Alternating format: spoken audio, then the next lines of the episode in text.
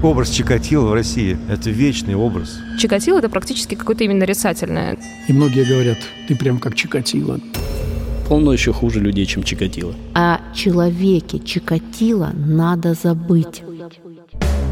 Прошло 30 лет, но фигура Чикатило все еще предмет дискуссий. Меня зовут Маша Погребняк, и это Андрей Романович, спинов True Crime подкаста «Дневники Лоры Палны» от студии «Терминвокс». Я буду разбираться, как и почему Чикатило превратился в социокультурный феномен и часть нашего коллективного бессознательного. Я расскажу о его биографии и преступлениях, буду копаться в архивах, съезжу туда, где Чикатило жил и убивал. Я задам кучу вопросов криминалистам, психологам и философам, и, возможно, пойму, стоит ли его забывать.